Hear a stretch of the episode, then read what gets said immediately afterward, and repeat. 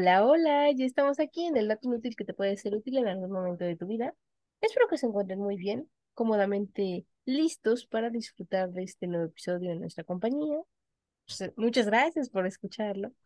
Este, Muchas gracias por escucharlo. sí, sí, porque podrían, no sé, estar Podría no escucharlo, ¿no? escuchando otras cosas, ajá, Ah, no ok, escuchando nada, disfrutando del silencio. Disfrutando del silencio. Hay que escuchar a veces al silencio. Sí, bueno, a mí Y hoy, hoy, hoy vas a hablar de eso también, ¿eh? es Para parte de, ajá. silencio. Es que todos necesitamos esos tiempos de Silencio macabroso, silencio. ¿no? Silencio macabroso. Ah, no, ese sí da O macabrón. ¿Qué prefieres, macabroso o macabrón? Macabroso, sí, sí, macabroso suena mejor. Ay, le digo que la picardía mexicana.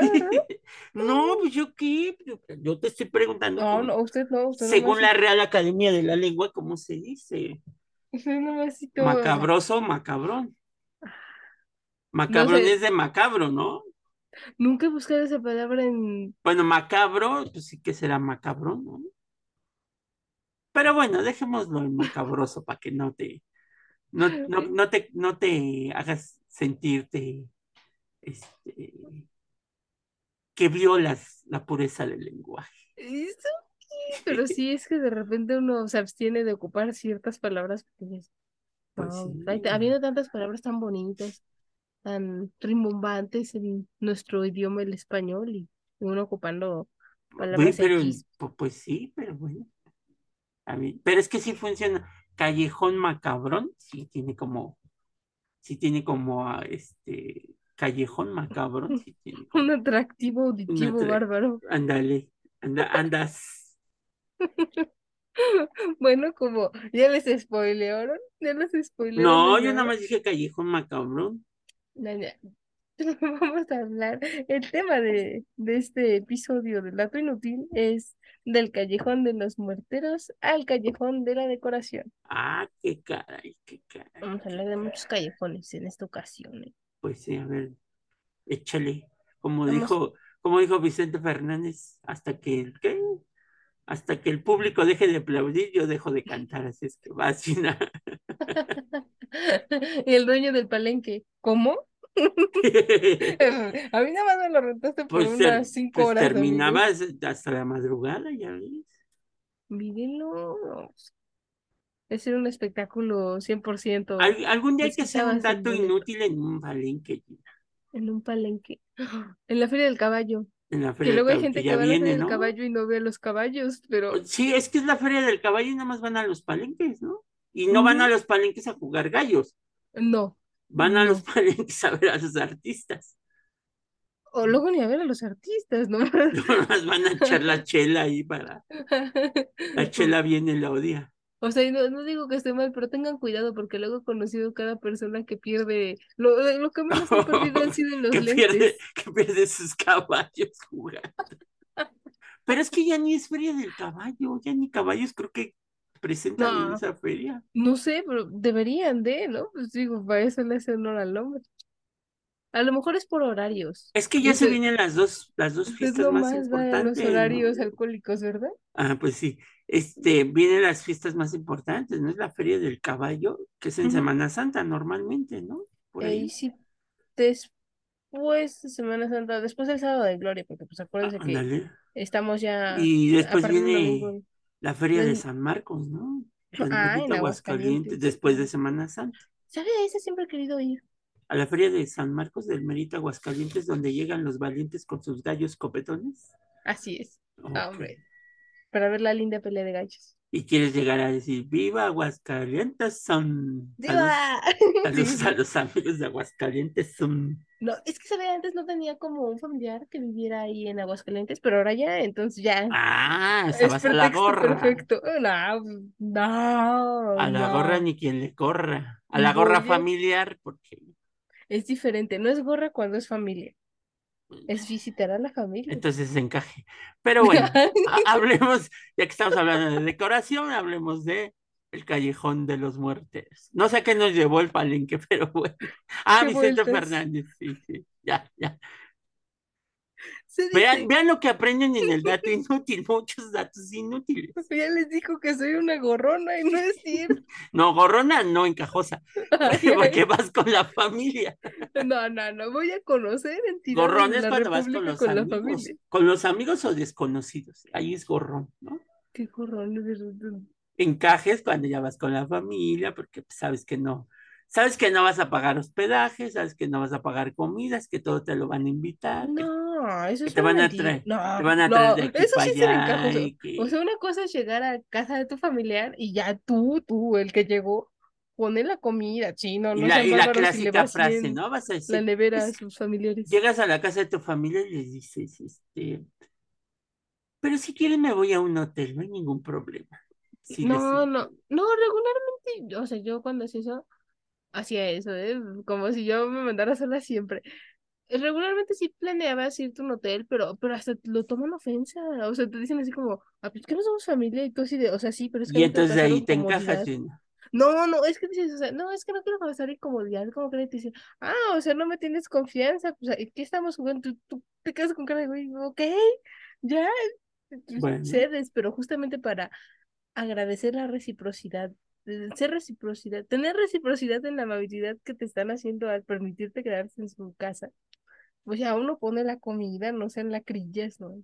Tampoco. Bueno, le ponemos stop y La regresamos al callejón de los muerteros, después de decir que Gina es encajosa, así es que no le Ay, ya. inviten a su casa. Se dice que en el callejón de los muerteros vivía un hombre que regresó de la muerte. Oh. Y que después de eso adivinaba quién moriría pronto. Uh, No sé si me gustaría saber cuándo me voy a morir. Digo, porque esto está padre saber que te vas a morir, pero no cuándo, ¿no? Entonces ya vives la vida normal y un día apareces con San Pedro y pues ya. Bueno, me imagino, ¿no? Porque todavía no me he muerto. Pero, así que este señor es, sí conocía, conocían a morir las personas y les preparaba un ataúd a la medida. Hombre, Pues sí, tu estuche, ¿no? Vean, eso, eso es, o sea, un traje la medida cualquiera, pero un ataúd de la medida, mm, solo este señor lo podía hacer Pues para sí, ya, ustedes. ya tu estuche quedaba listo. Muchas son las leyendas inquietantes que resguarda el centro histórico de nuestra bella Ciudad de México, y entre ellas existe una, una que podría perturbar a aquellos que frecuentan el lugar de los hechos. Pero no se perturben, no, A es ver, como, como en todos lados, que en todas las escuelas siempre hay un cementerio abajo de las escuelas, yo no sé a quién o se el le niño que se cayó del segundo piso, ¿no? Ajá, siempre ves a alguien muerto. Yo, por ejemplo, ah, pues en la escuela de monjas también había una monja muerta. Creo que lo pienso, pues es una estupidez, ¿no? Porque pues, las monjas Se mueren. monjas. Ah, yo sea, pensé que las o sea, monjas se se mueren mueren. y van con Dios, me refiero, son, son monjas, ¿Quién son gente de sabe? Dios. No sabemos qué pasa dentro. Ah, ustedes, ustedes conspiradores, ¿no? Volvamos al centro histórico de la Ciudad de. México. Se trata de la leyenda de los muerteros, una historia en la que un hombre regresó de la muerte y es nuestro protagonista, pero no era un zombie, cosa curiosa. No era un zombie. O sea, como la versión gringa de los zombies, no, o sea, sí era un muerto vuelto a la vida, un, un- un muerto sin pero no le hacía así como, iba atrás de ustedes, no. No, este era un muerto diferente. A lo mejor es porque es mexicano, no sé. No sabemos de qué se murió, se pudo haber muerto de amor. Se pudo haber... Eso es solamente la niña de Guatemala, ¿eh? No- Oh, bueno. uno le da así como tristeza y Pero sí, la enterraron y ya no regresó. la pobrecita. Pobrecito. Ajá, síguele.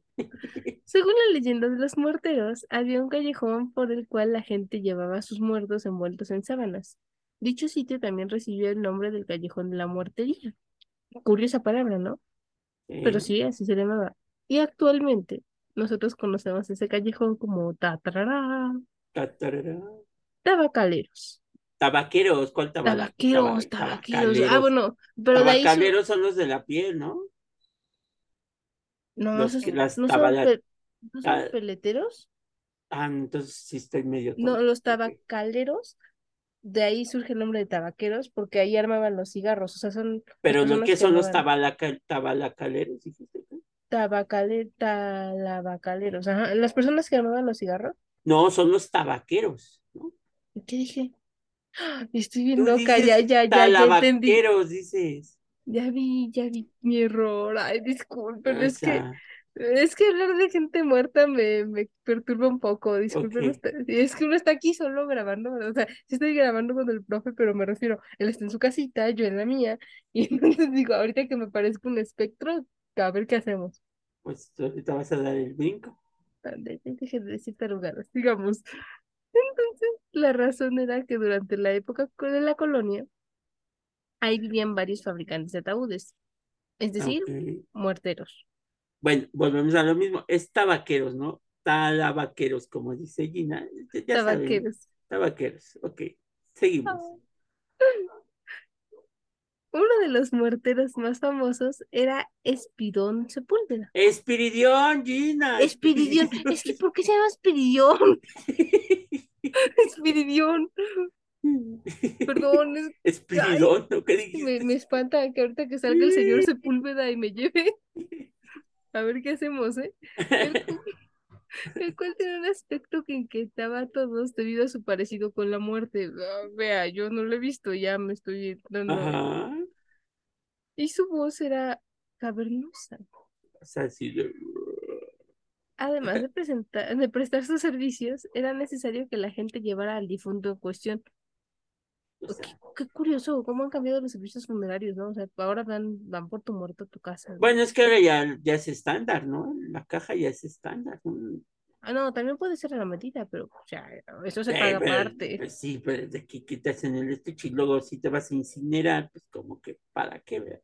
Ah, ajá, es que lo digo, ha cambiado mucho la, la forma en la que hemos resuelto la muerte, me refiero, hemos, la humanidad, porque pues antes eran cementerios, se enterraban a las personas, ahora ya se crema a las personas, entonces, o sea, se les sigue diciendo cementerios, sin embargo, ya solo hay cenizas, o sea, no, no se hace el acto de cavar la tumba, meter el ataúd, luego cerrar la tumba, y solamente cabían tres, cuatro, cuatro ataúdes, ¿no? Por tumba.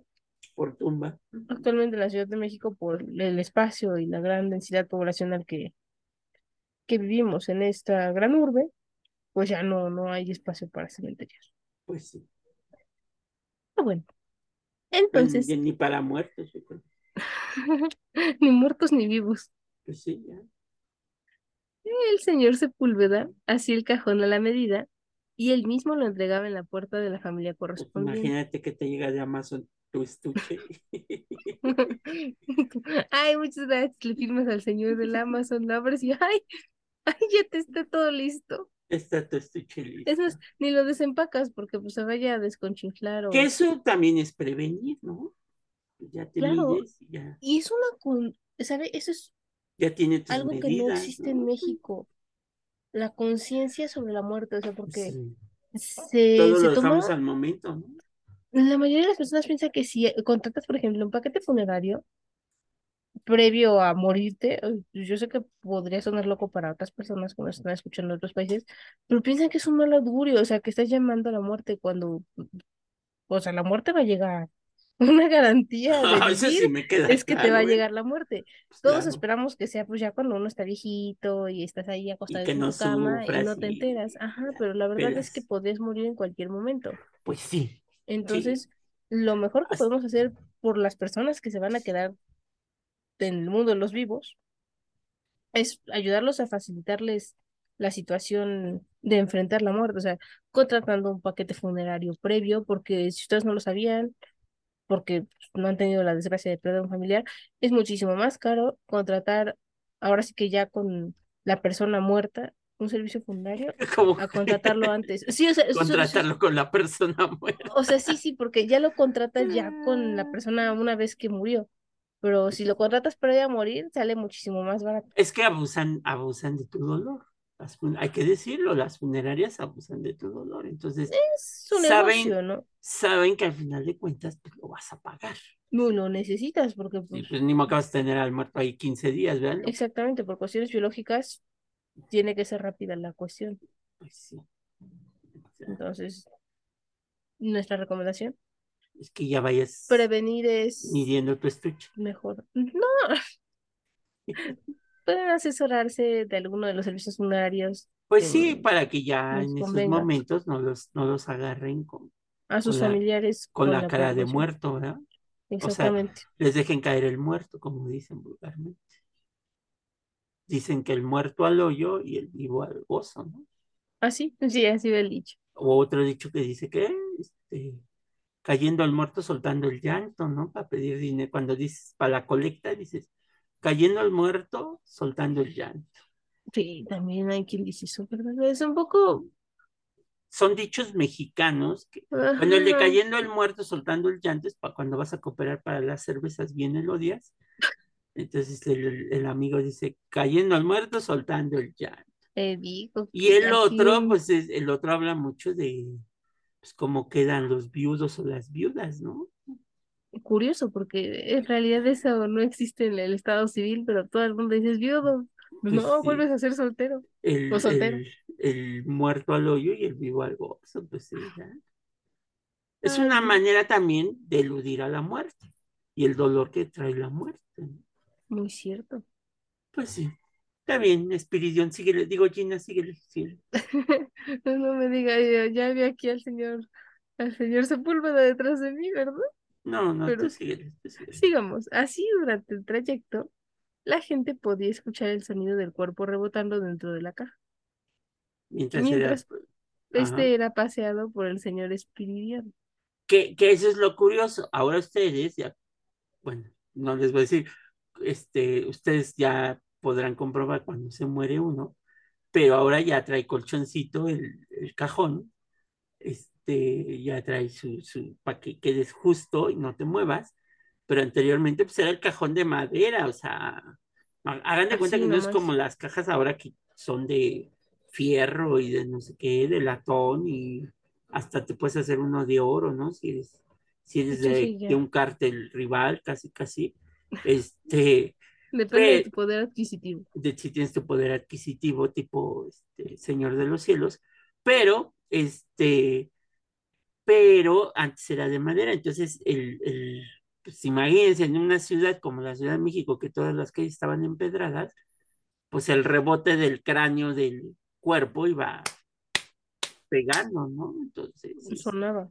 sonaba, pues imagínense cómo iba. Sería interesante a todos estos muertos del siglo XVII y XVIII hacerle pruebas a los cráneos para ver qué afectaciones tuvieron por los golpes de la caja, ¿no? Ahora Una ya, autopsia después de la ahora ya trae colchoncito y creo que hasta cobija y lucecita por aquello de, de no te entumas, ¿no? Son, son muy modernos. No, no, Ya no hasta, sé. hasta, alguna vez me tocó ver que ya está, este, puedes poner una memoria de USB, ¿no? Para que el muerto oiga música mientras está bajando a, a, a la tierra, ¿no? ah, ¿Qué inventos hacen los vivos ahora, Pues, pues sí, pues es una manera de estar junto al muerto. Bueno, las formas de expresar el duelo son muy distintas Ya le puedes poner de estas horas luces LED y así que se vea, como dicen en el barrio Chirondongo, ¿no? Así que se vea. Bueno, con el señor Espiridión la cosa no era así, porque pues les decimos era bastante interesante la forma en la que llevaba. O sea, se ahorraba el carruaje y él solito llevaba el muerto con la caja, pero pues todo el mundo escuchaba por dónde iba. Y bueno, el cajón a la medida y el mismo entregándolo era parte de su sello personal. Entonces, pues la gente empezó a hacer como una serie de chismes y habladurías acerca del origen de esta costumbre que tenía el muertero.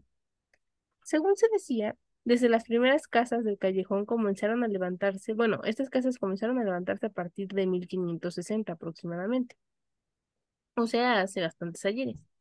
Espiridión ya vivía ahí.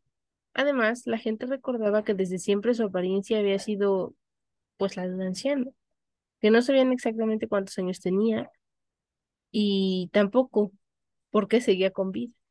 ok. Ya, ya decían, está, nos está robando oxígeno, ¿no? Me está robando oxígeno con Expiridión. estos señores, de verdad. Después de completar aquel trabajo, Espiridión Sepúlveda se dedicó a hacer un nuevo ataúd. Sin embargo, esta vez no se trataba de un encargo de algún cliente, sino que el cajón estaba diseñado especialmente para él mismo. Fue así como los vecinos se enteraron que el muertero había logrado predecir su propia muerte. Órale, qué fuerte. Sí, difícil. Al no tener familiares ni amigos, quienes descubrieron el cadáver fueron don Luis de Salamanca y su hermana Rústica. Bueno, es que tenemos que aclarar que, o sea, pues la hermana no vivía con él, por eso encontrar su, su cadáver fue después de varios días. Y Ambos aparte te, te quejas del nombre de Espiridión y Rústica, sin comentarios. sin comentarios. No, no sé qué pensaban sus papás, pero pues cada quien, ¿no? Ok, Ambos, Rústica y don Luis de Salamanca, habían acudido a Espiridión con el fin de que les hiciera una caja para su madre fallecida. Empero, pero Dios mío, le digo que qué creatividad para los nombres. O sea, está muy bien, pero no, no, no pero ese no es un nombre empero al hallar el ataúd. Ay, pues es que con nombres tan locos que dije, dije, esas también es nombre. Oye, ya, no se ría. Se está burlando de mí, se dan cuenta. O sea, una aquí bien consternada con lo que estoy diciendo y Ok, ya no lo voy a hablar. síguele con empero. Ok, Gina. Oye, al hallar el ataúd con el cuerpo y rodeado de cirios, los hermanos decidieron llamar a los colegas del muertero. Y entre todos los llevaron al cementerio de San Andrés. Ok, ¿Vieron? O sea, hasta preparó los cirios. O sea, ya tenía todo ya listo. puso su tumba y todo. Él sabía el día, la hora y nomás estaba ahí. Bueno, Yo su creo- velatorio, ¿no? Porque era su velatorio. Su velatorio, sí, sí, pues.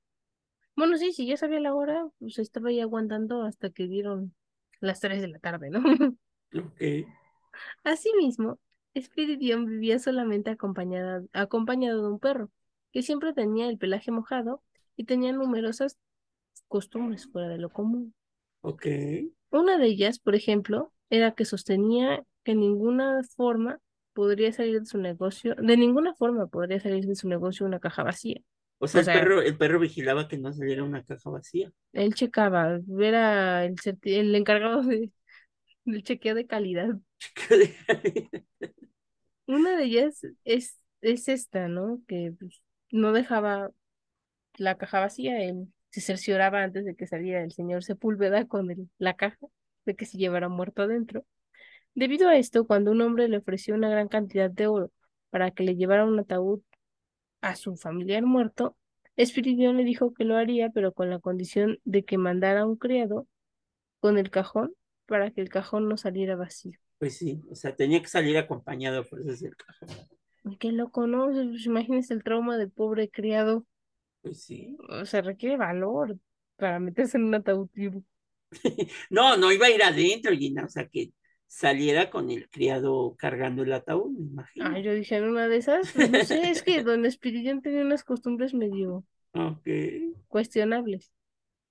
Esa noche, el silencio era interrumpido por los tenebrosos golpeteos del cadáver al ser trasladado al cementerio y por las oraciones que algunas gentes piadosas emitían. Ya saben, nunca falta. La noticia del deceso corrió rápidamente, y aunque, aunque hubo quienes por cortesía se persignaron, en el fondo agradecían que aquel misterioso personaje por fin desapareciera. O sea, pues si es que ser su vecino, pues te ponía a pensar en qué momento me toca a mí, ¿no? Ok. Ese no es el final de la leyenda, sino que es solo el inicio. Y es que en ese entonces la gente no era enterrada a gran profundidad.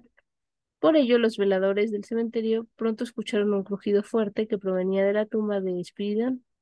Al acercarse, vieron cómo emergía primero la mano y después el cuerpo entero del difunto. Ay, El velador de inmediato cayó muerto del susto. pues sí.